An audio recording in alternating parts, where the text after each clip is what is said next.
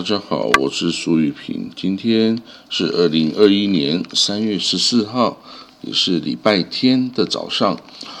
这里有一则消息啊，以色列的研究人员发现呢，使这个服用小剂量的阿司匹林呢，可以有可以有效预防啊，COVID nineteen。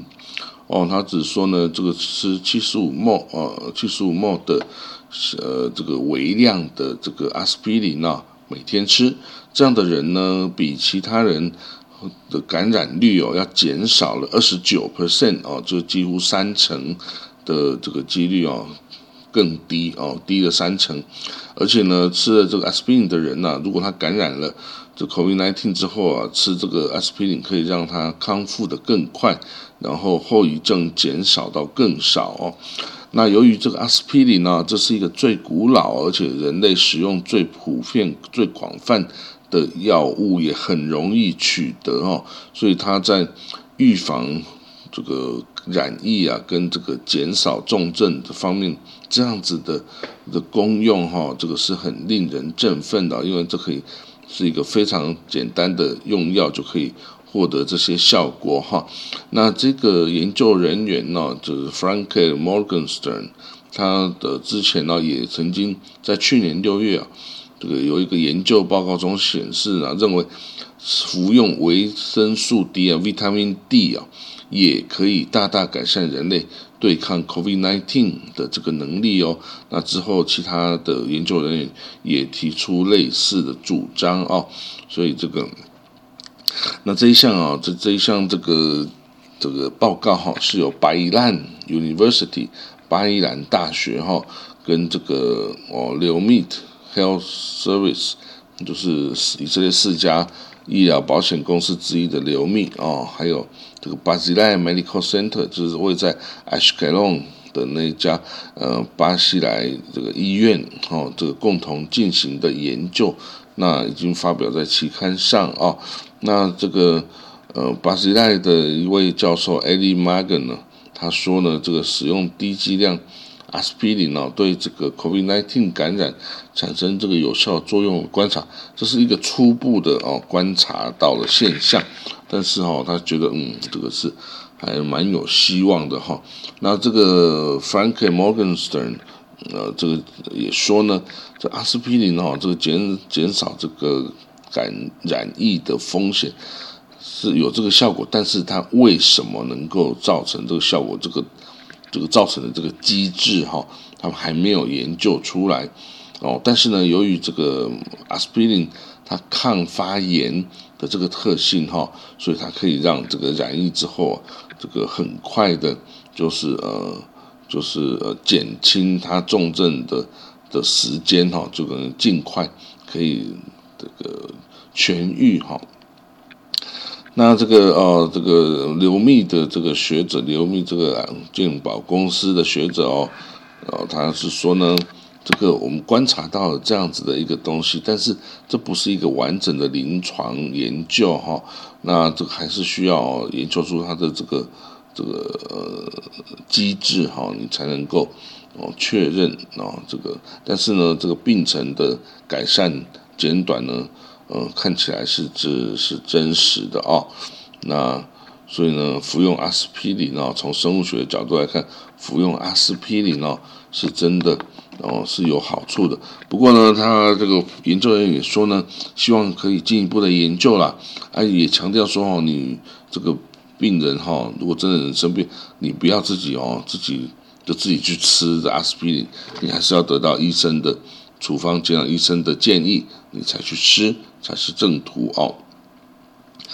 那另外一个报道呢，说以色列哈，因为过去两年之间呢，我们曾经经历了四次的国会大选，那马上就又要下一次了。那所以呢，这个以色列的政治的动荡哈，造成了以色列政府很多的的麻烦，包括因为他这个一直无法通过。呃，这个下一年度的预算案哦，所以呢，很多政府或以色列军方哦，该应对啊这个外来情势啊，所做一些计划都没有办法实施。为什么这样说呢？因为啊，依据以色列的法律哦，你如果这个没有办法通过下一年度的预算案的时候呢，那依据以色列法令，它就会直接沿用上一年的这个预算案哦，然后就是等于是上一年总预算的，把它分成十二等份，平均每一个月有多少的预算呢？今年度就继续沿用这个预算额度啊，不准超过哦，所以呢。这样就是说，你完全没有因应新的呃情势而变化。如果需要增加，呃，那你就没有预算；那你如果减少，当然就正常运作。它只是说，在这个新的预算出来之前，先让你得到一个暂时的一个运作、维持运作的的状态。但是呢，这样是不行的，因为你。这个哦，以色列国防军啊，它的这个哦的运作是因应它周边威胁情势而要去做不同的计划的。你如果呢这个没有办法一直这个使用新的预算，一直沿用旧的预算，有很多计划是没有办法实施的。哦，比如包括这个呃军事装备的改善呐，哦这个呃都没有办法做的话，那这样敌人在旁边是虎视眈眈呐。哦，那这个可能对军队的建设哦会有一个很重大的冲击哦，所以这是一个呃很糟糕的事情。可是呢，这看起来呢，以色列这次大选哦，两方敌对两方又是势均力敌了哈，所以这样子。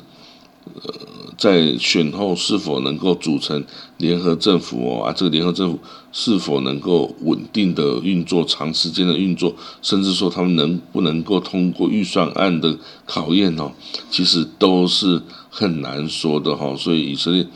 真的是因为这个政治上的这个哦，互相的敌对哈，互相的这个分裂哦，所以造成了他的政治运作上是有相当程度的困难哦。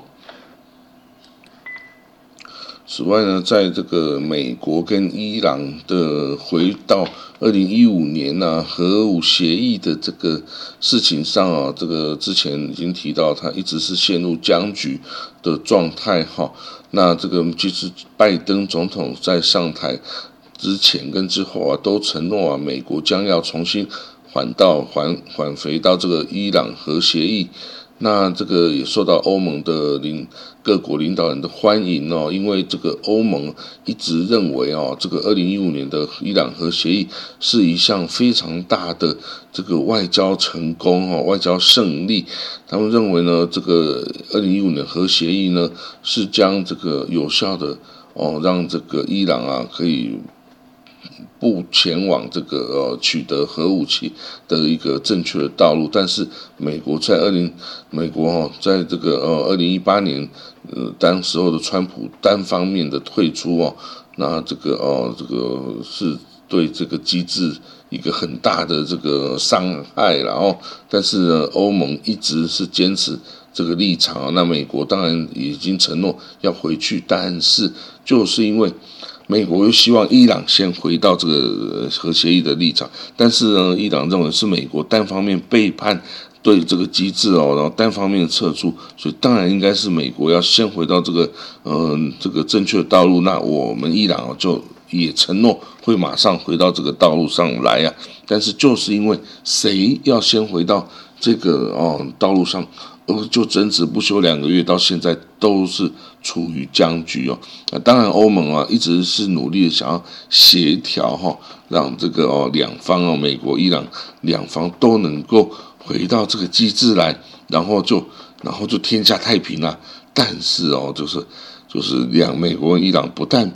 没有办法这个往前走这么一简单的这一小步，反而两边已经开始因为一些。哦，一些小的纷争哦，然后在互相攻击哈。美国呃攻击了这个对呃这个呃听从伊朗的这个呃叙利亚民兵的这个基地哦，去去空袭。那呢，伊朗呢也这个在四处在攻击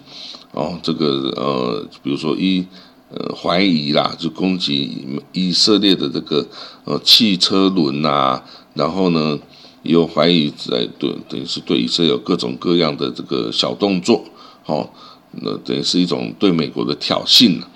那所以呢，这个整个情势哦，让人家非常的忧虑哈。不管是欧盟啊，或是甚至美国自己哈，都觉得未来这个关系哦，真的是很难，好像是真的很难回到这个呃正常化。明明就是这么简单，往前踏一步，回到这两两边就一起回到这个协议，就什么问题都解决。但是要跨出这一步，就是没有一个国家愿意先走。第一步哦，那甚至之前连俄罗斯哦，这个普丁啊都出来说哦，这个美国跟伊朗应该一起同一个时间哦，回到这个二零一五年核协议的这个道路上来，连这个一连俄罗斯都出声了，然后更不要说欧盟都希望美国这样做，但是就是美国就是无法踏出这一步啊，所以到时候说不定哦，真的没有踏出这一步，让伊朗。就更加的哦，那个走上极端的道路哦，到时候到底是谁要负这个责任呢？真的是无法说清楚了。好，那这状况是这样子。好，那最后一个新闻哦，这个西方几个西方国家哦，包括美国在内哈，这个在礼拜五的时候啊的联合国人权委员会上啊，这个提出一项。呼吁哦，希望这个埃及政府哈取消对言论自由和集会自由的限制哦。这是美国啊，二零一四年以来第一次参加哦这个对埃及比较不友善的这个。议案的这个签署哦，因为它埃及哦一直是美国的亲密友邦，但是埃及是由军政府所这个经过政变哈，然后推翻了民选的穆斯林兄弟会组成的政府哈，然后等于是军事政府一直执政到现在哦，因为他是二零一三年把军穆斯林兄弟会赶走的哈，然后这个一直军政府到现在，那所以。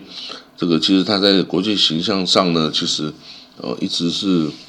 不是很好的，但是为了这个区域的和平稳定啊，这个西方国家对这个这个以埃及军政府的执政哦是并没有太多这个批评的哦，但是呢，这个军政府啊，他由于这个得位不正嘛吼，所以他对于这个各种。呃，这个政治异议犯哦，这个是怀有很大的戒心的，尤其要，尤其要制制止哈穆斯林兄弟会这个在民间有具有很大声望的这个组织哈在一起啊，所以他必须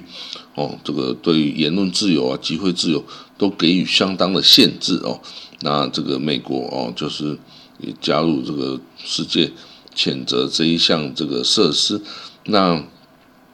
这个是很特别的，因为美国向来啊把以把埃及、还有以色列啊、还有约旦啊，都视为是中东的盟友，并给予很大额的军事援助，哈，每年都有军事援助。那所以也可以看到，埃及拥有各样美国最先进的这个武器装备啊，这样子等于是美国在中东的一个一个盟友了，哈。但是这个，嗯。这次谴责案呢，可以看代表这个拜登总统哈，这个他跟之前的这些哦，川普啊等等的立场是不一样的。好了，那我们今天的这个国际新闻就说到这里哦，那就祝大家有个快乐的礼拜天喽，我们明天见。